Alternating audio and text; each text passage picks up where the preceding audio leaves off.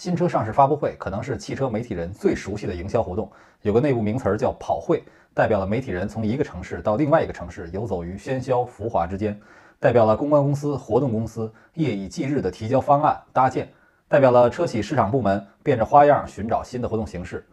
中国轿车进入家庭二十多年，新车发布会的形式基本没有变化，选一个风景优美或者档次高大上的地方，领导致辞、歌舞表演。产品讲解、明星代言，最后的高潮是营销负责人宣布新车价格。传播报道的形式也没有本质上的升级。最早是报纸、杂志写稿，网站兴起之后，一是有了直播，二是事先写好模板，到最后填上价格，稿件同步发出。那个阶段对于车企来说，只要架了一堆摄像机，几位核心媒体老师前排就坐，就代表了发布会的成功。如今，切合视频传播时代，拉流又成为了新的凸显规模的标准。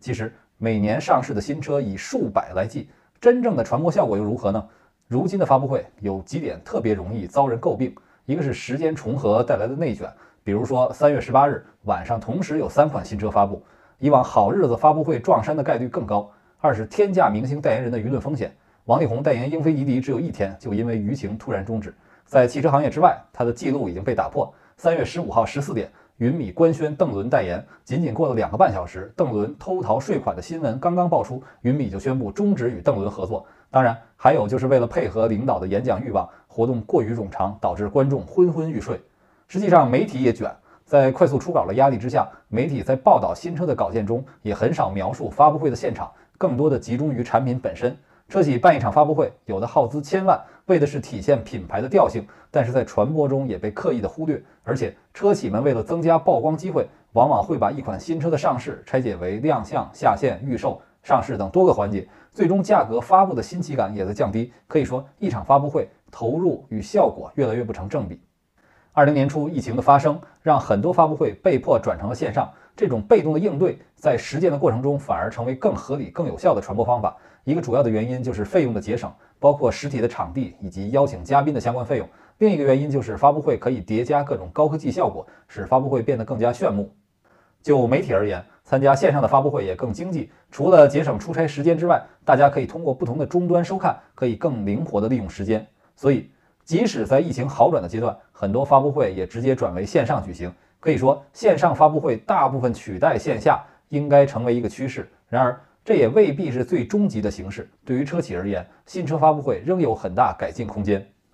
举办发布会的目的无非是传播新车信息、传递品牌形象、抢占用户心智。既然选择了线上形式，既然通过更多的直播平台来传播，说明车企还是把发布会的主要目标设定为年轻用户。汽车价格本身的重要性已经淡化，更重要的是让用户了解产品，产生共鸣。所以，是不是可以考虑结合不同的场景，结合多种类型的用户，结合更广泛的圈层？同一车型举办不同形式的发布会呢？以往不同的发布会更多的被理解为区域上市，也就是说采取巡回的形式覆盖不同的区域，但手法是一样的。但如今同一个新车发布会是否可以在不同的平台以不同的面貌出现？比如说在垂直网站更多集中在产品本身，由产品专家来详细讲解产品的特色；比如说在以爷青回著称的平台，是不是可以更多的去唤起用户情感上的共鸣？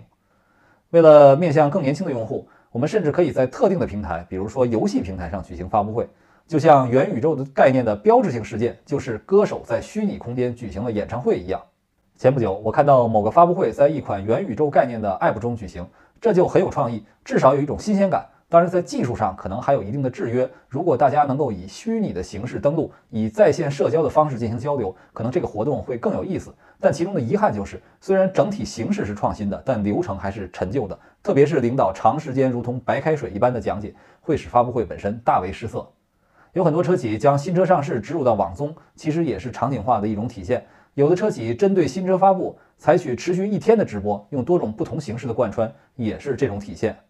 其实每一场发布会并不需要太长时间。既然我们都知道短视频能吸引用户，发布会的核心部分短一些不好吗？车展上的发布会只有十五分钟，也一样能发布重要信息。而且发布会就应该让最适宜的人出镜。现在发布会占时间最长的就是领导，最不应该出现的也是领导。举办发布会为了影响用户，领导的出现只是产业的话题，而汽车行业又缺乏像马斯克、雷军这种魅力值极强、能够引发关注胜于产品本身的企业家。所以，汽车产品本身的变化已经有这么大，我们的发布会为什么还要墨守成规呢？